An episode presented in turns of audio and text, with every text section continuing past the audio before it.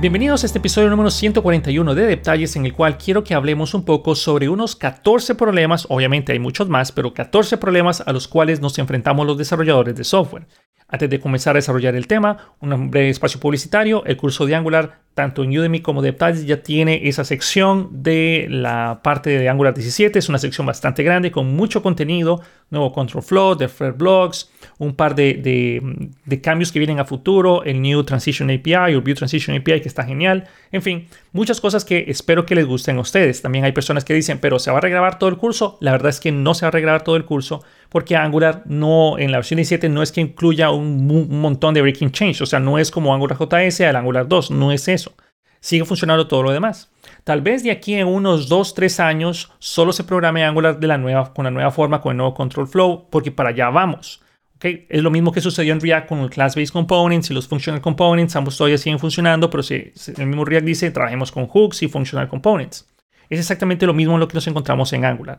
Es importante comprender en este momento las dos sintaxis y por eso está ese curso. En fin, mucha publicidad por ese lado. Ahora seguimos eh, añadiendo las secciones que siguen del curso de Next. Cuando se termine lo de Next se va a poner en Udemy, etcétera, etcétera. Y luego continuaremos con un par de secciones más de React Native. Y luego vienen unos cursos de inteligencia artificial que espero les guste mucho. Pero bueno, me estoy adelantando porque ese curso de inteligencia artificial creo que va a ser el primer curso que vamos a hacer en el 2024. Pero bueno, suficiente publicidad hasta ese punto.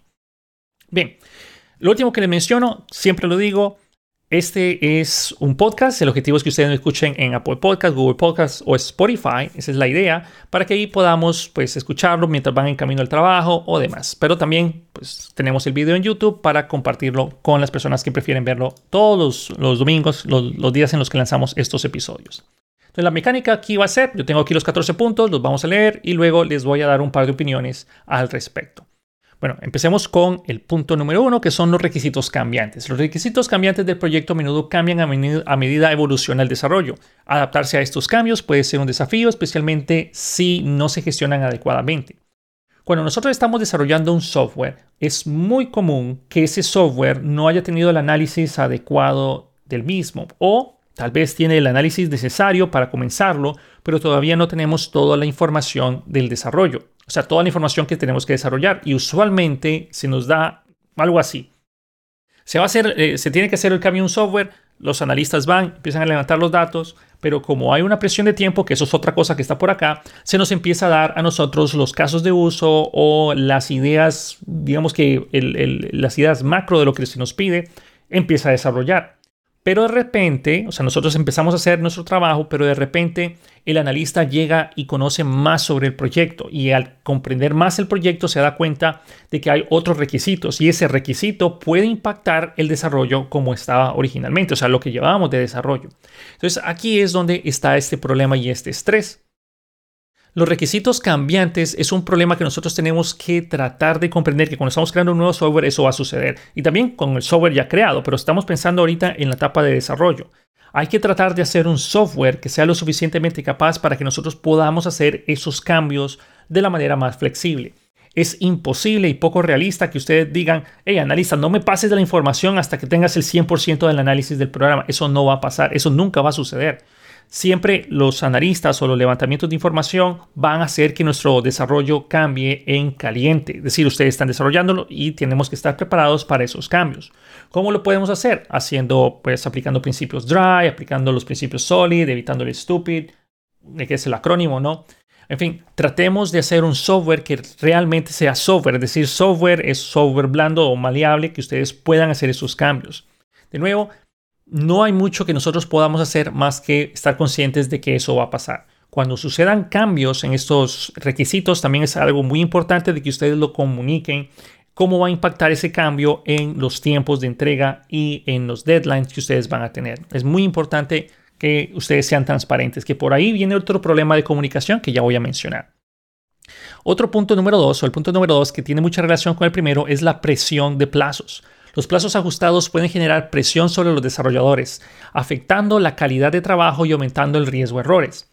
Cuando, mm, se nos ofrece un deadline, nosotros tenemos que ver esto de varios puntos.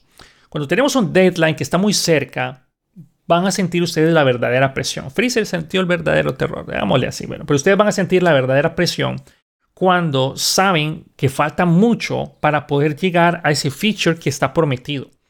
Aquí pueden venir varios panoramas. Uno, podemos sentir la presión de que nuestro trabajo está en, peligro porque pues tenemos que entregar esto y si no lo entregamos vamos a quedar mal y si quedamos mal la empresa queda mal y si la empresa queda mal posiblemente perdamos el cliente y si perdemos el cliente posiblemente perdamos nuestro trabajo. Ese es un, un miedo constante, pero también esto viene relacionado a unos problemas de comunicación y que ya voy a hablar después. Aquí no hay mucho que nosotros podamos hacer. Lo principal es prevenir. Aquí es tratar de prevenir en lugar de ser bomberos y apagar incendios, ¿no? Que el incendio sería, ni modo, me toca trabajar a altas horas de la noche, no dormir, café en exceso, pizzas, que es lo que nos va a ofrecer los jefes para pago extra, ¿no? Eh, yo he estado en esas posiciones, ¿no? No es, no es ajeno a mí. Pero a lo que voy es que hay que tratar de prevenir esta presión de plazos. Si ustedes son administradores o gerentes del proyecto o son los project managers, tengan presente sobre esta, sobre esta presión que le va a caer a los desarrolladores. Uno, no es sano tener a, los programadores súper estresados diciéndoles esto tiene que estar hecho para ayer o esto tiene que estar hecho para mañana cuando eso es poco realista y no se puede hacer. Eso afecta la calidad de código porque los desarrolladores en vez de hacer software de la mejor manera posible que ellos puedan hacerlo, lo que van a terminar haciendo es hacer el software como puedan. Que vamos a saltarnos todos los principios, vamos a saltarnos todo con el objetivo de tener lo que se nos está pidiendo con el tiempo. Y eso va a hacer que sus desarrolladores digan, ni modo, generemos deuda técnica a lo bruto, al final de cuentas, pues eh, se hizo lo que se pudo, se cumplió con el objetivo y desafortunadamente a muchos gerentes de, y desarrolladores de, bueno, administradores y gerentes de, departamentos de TI de desarrollo, les importa más lo que es resolver el, el, incendio, apagar el incendio o resolver la necesidad en este caso, a la calidad de software que se produce. Esto a la larga es algo que se dispara, es como dispararse en el pie, porque después cuando ese software tenga que darle mantenimiento o cuando se tenga que volver a generar, se va a tener que volver a levantar toda la aplicación, se tiene que volver a desarrollar todo y va a ser poco eficiente el departamento de desarrollo. Entonces, esto es difícil, pero es definitivamente es un punto que todo desarrollador de software se enfrenta, que son a la presión de plazos. La mejor manera que nosotros podemos hacer, luego tratemos de eh, no dejar lo que podemos hacer hoy para mañana, no procrastinar. Eso es una de las cosas que nosotros tenemos que comprender como desarrolladores. Si nosotros estamos en ese punto, sabemos que esto es algo que tenemos que hacer hoy o podemos avanzarlo, es mejor avanzarlo, tratar de salir con lo que podamos en nuestra jornada laboral y que ya vamos a hablar, más adelante sobre los problemas de comunicación, que ustedes logren llegar al punto en el cual le puedan comunicar, eh, miren, yo he estado trabajando ah, sin día y noche sin parar, pero esto es poco, bueno, pero ya vamos a hablar sobre la comunicación. Pero ahí ustedes tienen que comunicar específicamente de que ese tiempo es poco realista. Ustedes tienen que saber qué pueden hacer en qué tiempo, si lo pueden lograr, cuánto, cuánto tiempo ustedes van a ocupar pedir extra saber la capacidad suya y en cuánto tiempo pueden desarrollarlo, eso les va a ayudar a ustedes a poder mitigar un poco la presión de plazos. Por ejemplo, si les, se les dice, esto lo ocupamos para mañana y ustedes saben que lo pueden tener para mañana, ok, está bien, no hay problema. Pero si ustedes saben que eso es imposible tenerlo para el día siguiente, lo mejor que ustedes pueden hacer es comunicárselo. Vamos con el punto número 3, la falta de documentación. La falta de documentación clara puede dificultar la comprensión del código existente y la colaboración eficiente entre los miembros del equipo pues eso lo, dice todo. Pero estamos hablando principalmente de la documentación. Hay muchos tipos de documentación. Está la documentación de código, la documentación de usuario, la documentación de, de, features o la documentación que nosotros hacemos para desarrollo. O sea, hay un montón de tipos de documentaciones. Pero en general, cuando ustedes tienen un proyecto que no está documentado, eso va a hacer a ustedes sentir mucha presión también.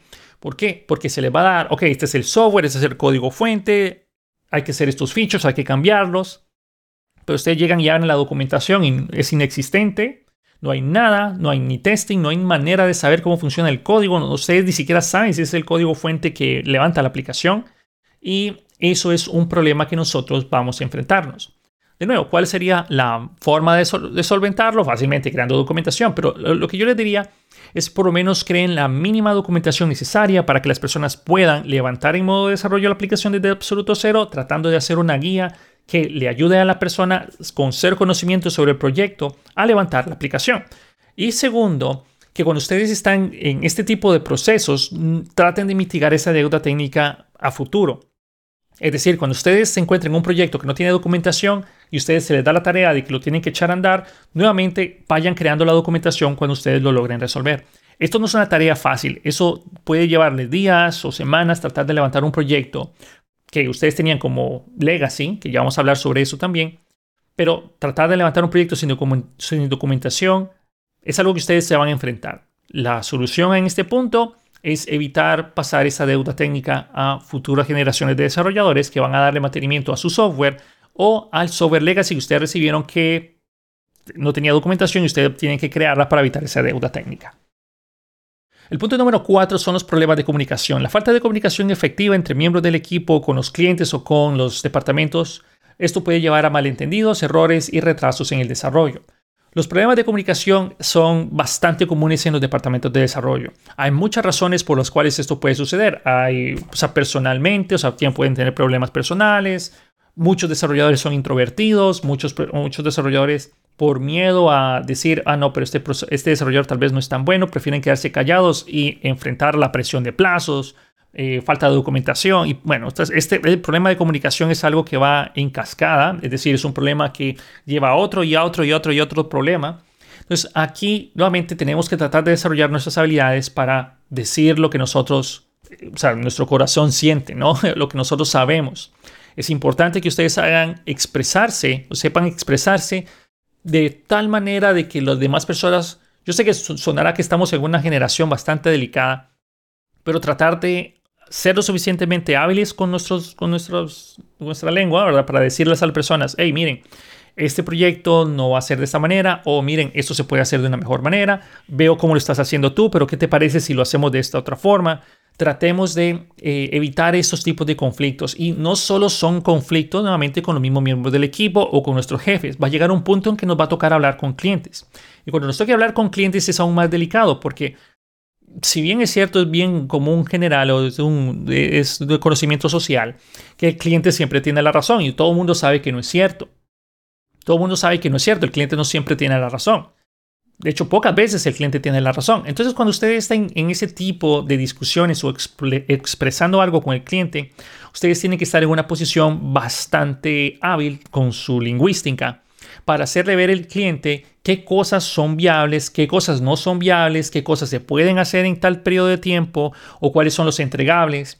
Y muchos problemas de aquí radican cuando ustedes dejan a su project manager dejar y, o al de mercado, de mercadotecnia, lo dejan hablar lo que sea y ustedes no participan en esa charla. Entonces es importante que ustedes sepan poder expresar al cliente qué cosas son posibles hacer en qué periodo de tiempo y cuánto y qué features se pueden y qué otras no. ¿Ok? Y recuerden, algo importante, y cuando ustedes le vayan a decir al cliente que eso no se puede hacer, inmediatamente después ustedes tienen que ofrecer una alternativa. No podemos hacer eso, pero podemos tenerlo de esta manera. No podemos hacerlo eh, para mañana, pero lo podemos tener con mejores features de aquí al final de mes, por ejemplo. Recuerden, cuando ustedes le vayan a decir que no a un cliente, traten de buscar una alternativa, ¿ok? Porque si ustedes les dicen no, pero el cliente tiene la necesidad o requiere ese feature, ustedes tienen que saber que eso va a pasar. Muchas veces con que ustedes se pongan en los zapatos del cliente, eso les va a ayudar a comprender por qué es que lo está pidiendo o qué alternativa le puede servir. Muchas veces los desarrolladores saben más de las necesidades que tiene el mismo cliente. Vamos con el problema número 5, problemas de rendimiento. Optimizar el rendimiento del software puede ser un desafío, especialmente cuando se trabaja con grandes conjuntos de datos o se requieren tiempos de respuesta más rápidos. Usualmente cuando ustedes están en un proyecto muy grande o en una aplicación muy grande, o tienen miles de millones de usuarios, digámosle que miles, yo no he estado en una aplicación que llega a millones de usuarios, pero cuando ustedes tienen miles de usuarios, por ejemplo, nos, nos, enfrentamos una vez a que estábamos manejando las sesiones mediante un servidor y después resulta que se desbordaban las sesiones porque el servidor ya no podía mantenerlas tanto, entonces decidimos cambiar la estrategia. Pero va a llegar un punto donde ustedes van a tener estos problemas de rendimiento. ¿Qué quiere decir esto? La aplicación empieza a tener cuello de botella o ustedes empiezan a notar que la aplicación deja de funcionar tan, de una manera rápida y no sabemos por qué. O de repente algún proceso se cae, nosotros estamos haciendo alguna grabación, pero como hay tantos clientes conectados, pues eh, el servidor empezaba a botar sesiones. Entonces tenemos que ser capaces de poder identificar esto. Y esto no solo es para la parte de desarrollo del backend o base de datos, también se aplica para el frontend, o sea, se aplica para en todas las áreas. Entonces nosotros debemos de ser capaces de, saber que eso es un problema y poderlo reconocer. Esto se resuelve o se puede eh, mitigar si ustedes proponen tener un sistema de monitoreo tanto para los usuarios como para sus servidores y sus servicios. Ustedes tienen que tratar de comprender cuál es el estrés que están manejando sus, servidores. Por lo menos comprendan que sepan, o por lo menos que tengan la noción que sepan que sus servidores no tienen capacidad infinita. Ni siquiera los de Amazon y Google tienen capacidad infinita. Entonces tienen que saber medir cuál es el estrés que esos servidores están manejando y cuál es la cantidad de estrés máxima que ellos pueden recibir. Y así ustedes tienen una métrica para poder pensar ok, ¿cuál va a ser el siguiente paso? ¿Cómo escalamos esto? Que de hecho ese es el problema número 6, que son los problemas de escalabilidad.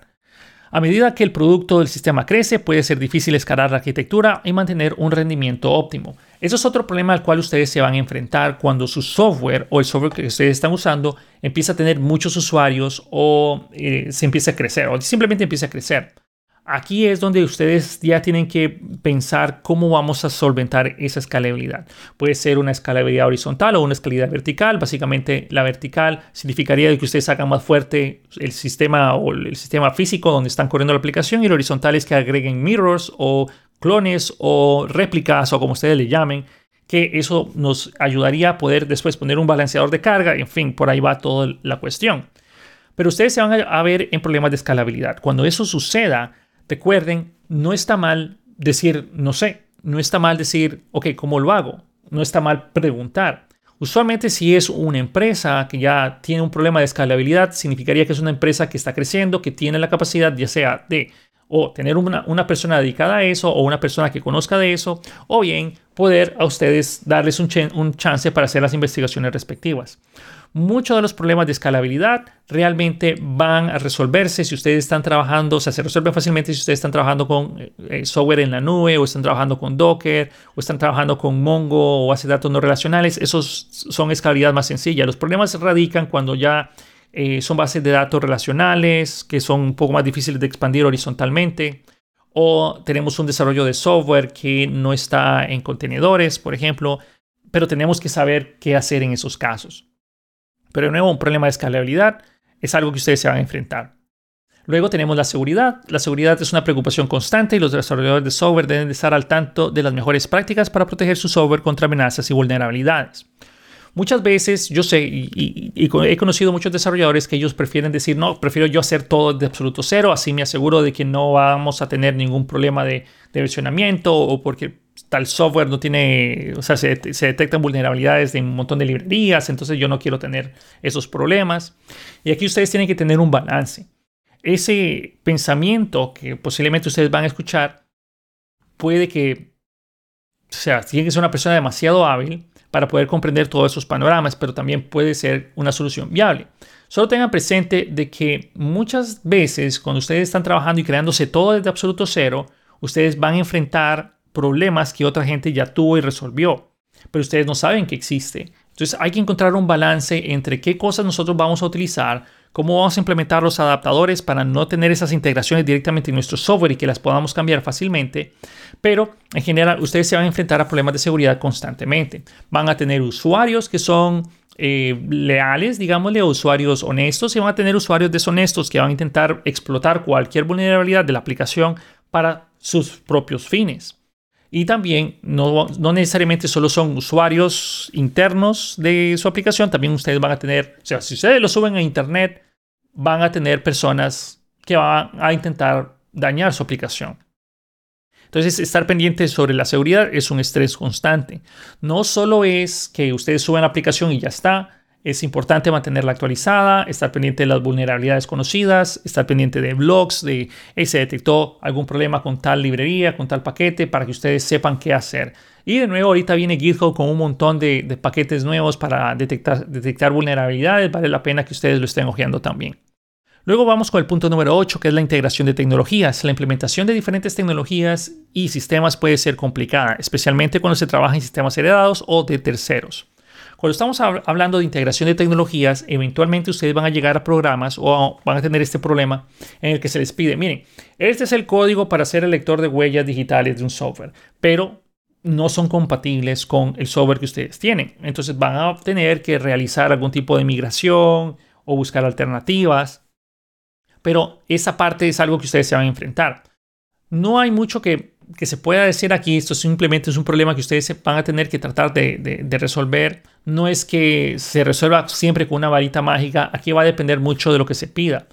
Pero una, algo que yo sí les pediría es que cuando ustedes estén tratando de hacer integraciones de tecnología de terceros en su aplicación, traten de implementar el patrón adaptador. El patrón adaptador no es más que hacer un envoltorio sobre el paquete o código de terceros que ustedes están integrando en su aplicación. De tal manera de que si después esa tecnología la van a cambiar, lo van a reemplazar, ustedes simplemente lo tengan referenciado en un único lugar.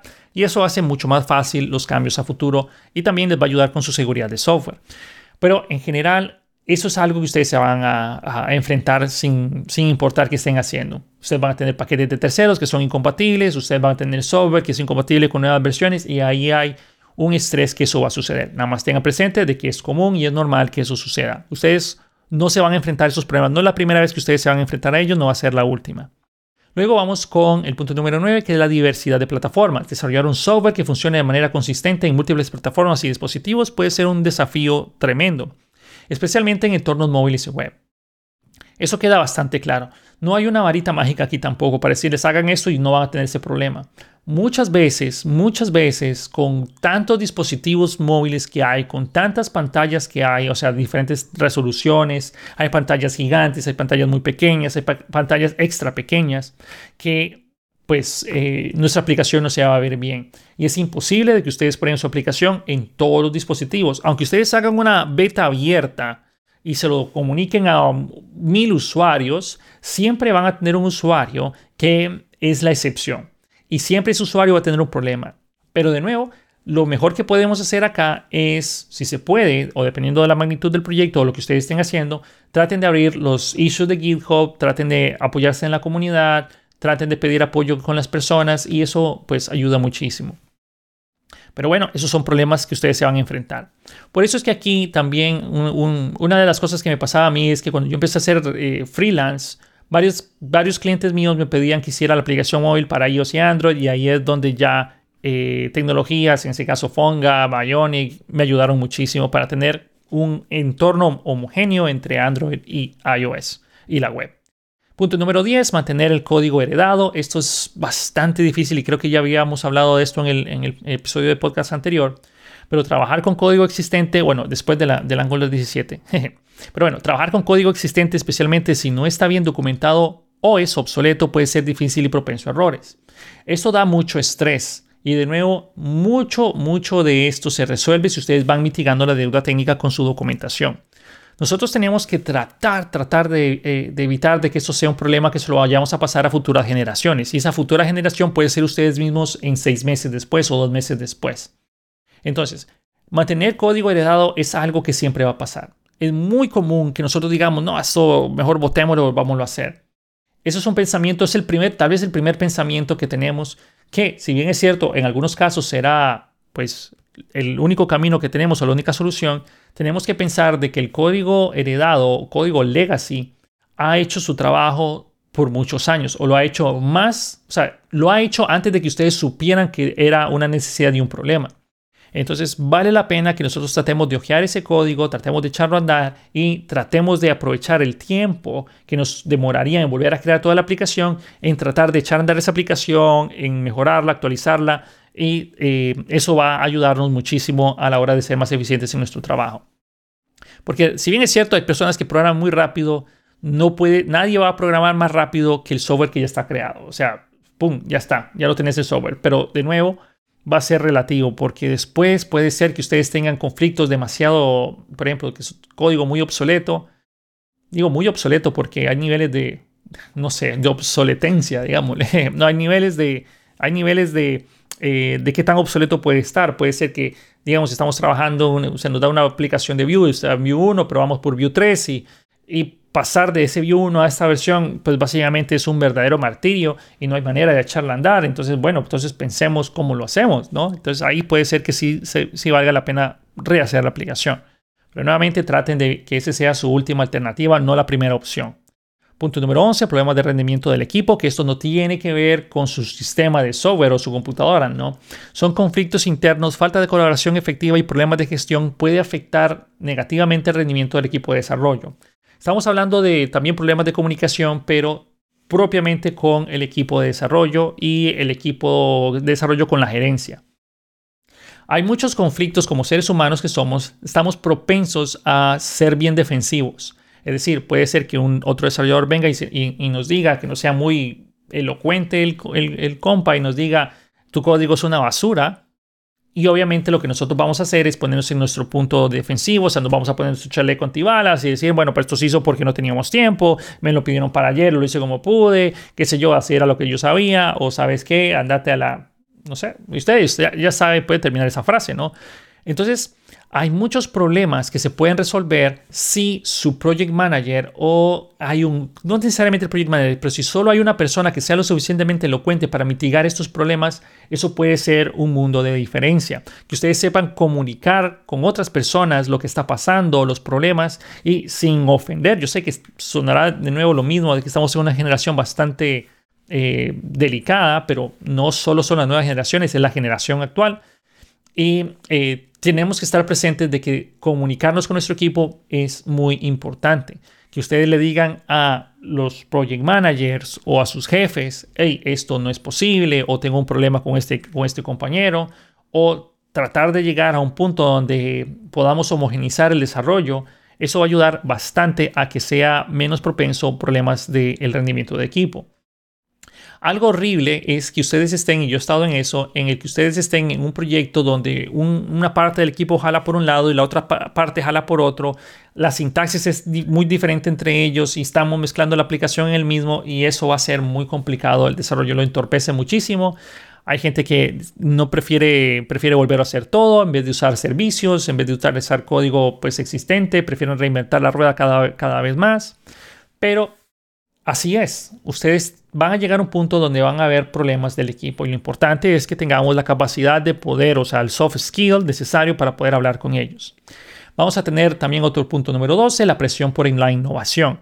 En industrias de rápido avance, los desarrolladores pueden sentir la presión de mantenerse al día con muchas, o bueno, con las últimas tecnologías y tendencias. Por ejemplo, lo de AI, a ver si ya estoy cansado yo de escuchar del AI, pero el AI va a venir y es bastante fuerte y creo que, bueno, Vamos a hablar de eso en los próximos episodios porque he estado viendo un par de videos en los cuales me ha aterrado la parte de, ver de que los desarrolladores simplemente toman una foto y que copian y pegan el código sin comprender una sola cosa de lo que está por ahí. Me, pone a pensar de cómo eh, yo me acuerdo cuando estaba, estaba en, en la escuela y alguien llevaba calculadoras, las primeras calculadoras que estaban viéndose por ahí, y el profesor decía, pero ¿para qué van a usar la calculadora si la, ustedes no siempre van a tener una calculadora en su bolsillo? Años después es bien chistoso pensar de que siempre andamos con una calculadora en el bolsillo que hace mucho más, ¿no? Pero ahora siento exactamente eso mismo con los desarrolladores que están haciendo exámenes y le toman una foto al, al, al proyecto y les piden a ChatGPT, hey, dame todo el código y se los hace. Entonces, ahí hay sentimientos encontrados con eso, pero ya vamos a hablar en próximos episodios al respecto. Pero la presión de la innovación puede hacer de que ustedes tengan que estar reinventándose constantemente. Eso es algo súper común. La capacidad que ustedes tengan para aprender tecnologías nuevas es una habilidad muy útil que vale bastante. Es más, Vale más que ustedes sean capaces de poder estudiar una tecnología, aprenderla rápidamente, a que ustedes sepan solo una tecnología súper bien y no quieran salir de eso. Yo he visto muchos desarrolladores en mi trayectoria como desarrollador de software, vi muchos desarrolladores nacer y morir por no querer salirse de la misma tecnología. Aquí voy a hacer uno de los ejemplos que fue mi papá. Mi papá, eh, también las circunstancias lo forzaron a él a solo quedarse con una tecnología pero esa tecnología ya era crónica de una muerte anunciada que se iba a morir, que estábamos hablando de Visual Fox Pro, y ya era momento de salir de Visual Fox Pro. Desde el momento que Microsoft lo compró y anunció que ya no iban a haber más actualizaciones de Visual Fox Pro, ese era el momento de salir de esa tecnología, era momento de abandonar el barco. Tal vez en algunas circunstancias no es tan obvio, pero en ese momento lo era. Pero él siguió programando en Visual Fox Pro, Visual Fox Pro y ya después le resultó muy complicado poder seguir con los miembros del equipo que ya estaban trabajando con aplicaciones web, que estaban desarrollando sus servicios y ya tenían una, un set o un repertorio de habilidades diferentes a las que él tenía. Pero de nuevo, esos son un punto de vista, ¿no? Pero yo conocí muchos desarrolladores, no solo él, que decidieron no salirse del, del barco en el que estaban y pues nuevamente es como el capitán se hunde con el barco. Entonces, nuevamente, la capacidad de que ustedes tengan de innovar vale oro. Que ustedes, tal, está bien, tal vez, tal vez puede ser abrumador, y yo lo entiendo, especialmente en el mundo del front. En esa cosa es como que cada día ustedes levantan una piedra y sale un framework de debajo de la piedra, ¿no? Es una cosa así, o ustedes van caminando por ahí y de repente alguien llega y les dice, hey, ¿conoce esta librería? Y pucha, ¿y eso dónde salió? Oh, tiene un año de existir, Dios mío. Eh, es, es común, pero la capacidad que ustedes tengan de curiosearla, escucharla, darle una oportunidad y ver si eso les funciona, eso vale mucho, especialmente para las empresas que saben que la innovación es algo, es algo totalmente necesario para ellos. Vamos con el punto número 13, las expectativas poco realistas. Las expectativas poco realistas por parte de los clientes o la dirección pueden generar tensión y dificultades en la entrega de proyectos, pero de nuevo esto está relacionado con los problemas de comunicación. Pero bueno, es muy común que ustedes estén en un ambiente en el cual apenas ustedes ven el requerimiento y ven el deadline, ustedes dicen, esto no puede ser, esto no puede estar listo, esto no puede ser posible, esto no se puede hacer. ¿Quién aceptó eso? Ah, fue la gerencia. Y es algo del cual ustedes van a enfrentarse. Creo que hay dos tipos de desarrolladores, los que se enfrentan a las los que han enfrentado, mejor dicho, expectativas poco realistas o los que están a punto de, enfrentarse a, a expectativas poco realistas. O sea, no hay, no hay de otra. Entonces, ¿qué es lo que podemos hacer aquí? Mejorar la capacidad de eh, comunicación nuestra. Cuando ustedes empiezan a hablar de que le dicen, no, esto no es posible hacerlo en tan poco tiempo, o este feature no se puede, no se puede hacer porque vamos a requerir este equipo, estas licencias, y ustedes saben que no hay presupuesto para adquirir esas licencias, etcétera. Cuando ustedes son capaces de transmitir esas necesidades o comunicación o esas salidas de comunicación con la gerencia, con los project managers, los project managers eventualmente van a, a considerar eso un poco mejor. Tal vez a algunos les va a valer chancleta lo que ustedes están diciendo, pero los verdaderos eh, project managers van a escucharlos y van a tener en consideración sus necesidades porque sin ustedes no pueden desarrollar el software. Obviamente, sin ellos no tendríamos software que desarrollar, ¿no? O sea, es, es una simbiosis que nosotros tenemos que tener por ahí. Entonces, lo que nosotros tenemos que hacer en este punto es nuevamente mejorar nuestra capacidad lingüística y decir, eso no se puede hacer, o ocupamos más tiempo, o la alternativa sería esta, o le puedo tener esto listo para esa fecha, pero esto de aquí no. Ustedes tienen que saber cómo negociar. Eso es necesario para evitar nuevamente el estrés o decir, Dios mío, me toca quedarme hasta las 2 de la madrugada trabajando en este proyecto y muchas veces esas empresas no les pagan horas extra, les ofrecen una pizza, les ofrecen una Coca-Cola, les ofrecen, qué sé yo, pagarles la cancha de fútbol para jugar un día. Entonces, recuerden, o sea, nosotros no, vivimos de pizza, no vivimos de jugar fútbol. Bueno, nosotros desarrolladores de software, por lo menos yo, yo no vivo de, pegarle una patada a la, pelota, pero bueno, hay gente que sí. en fin, eso es otro tema. Pero recuerden, nosotros tenemos que tratar de comunicar esas eh, esos problemas o esas expectativas poco realistas para que mitigarlas. No es que se van a salvar, las van a tener siempre, pero sepan discutir cuando es una expectativa poco realista. El punto número 14, el último, es el equilibrio entre la calidad y la rapidez. En entornos agile o ágiles, encontrar un equilibrio adecuado entre la entrega rápida y la calidad de código puede ser complicada. Bien, a lo que estamos hablando aquí es que si ustedes quieren desarrollar un buen software, el software bueno toma tiempo, pero como dice Robert C. Martin en el libro de Arquitectura Limpia, ustedes no saben, o sea, si ustedes creen que es caro un software con, calidad, o sea, un software con, con código limpio, una buena arquitectura, prueben el código sin arquitectura para ver cuál, cuál les sale más caro a la larga. Hay que encontrar este balance. Mi recomendación en este punto es que ustedes se acostumbren a trabajar siempre con calidad. Nuevamente, yo sé que la rapidez es, es vital pero la rapidez ustedes la van a alcanzar eventualmente.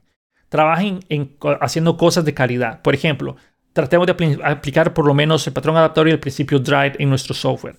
¿A qué me refiero? Don't repeat yourself. No, o sea, si ustedes tienen una función que la están copiando y pegando, en el momento que ustedes copian y pegan esa función, significa que esa función podemos eh, reutilizarla. Entonces, reutilicémosla. Pensemos dónde colocarlo. Y al inicio va a ser lento. Si al inicio va a ser, va a ser torpe nuestro desarrollo, va a ser nuevamente no el óptimo que nosotros estamos buscando, pero eventualmente de tantas veces que ustedes lo van a ir haciendo, de tantos experimentos, van a ir, van a ir dándose cuenta qué cosas les funciona, qué cosas no, qué cosas son vitales para mi aplicación, qué otras cosas puedo dejar para después.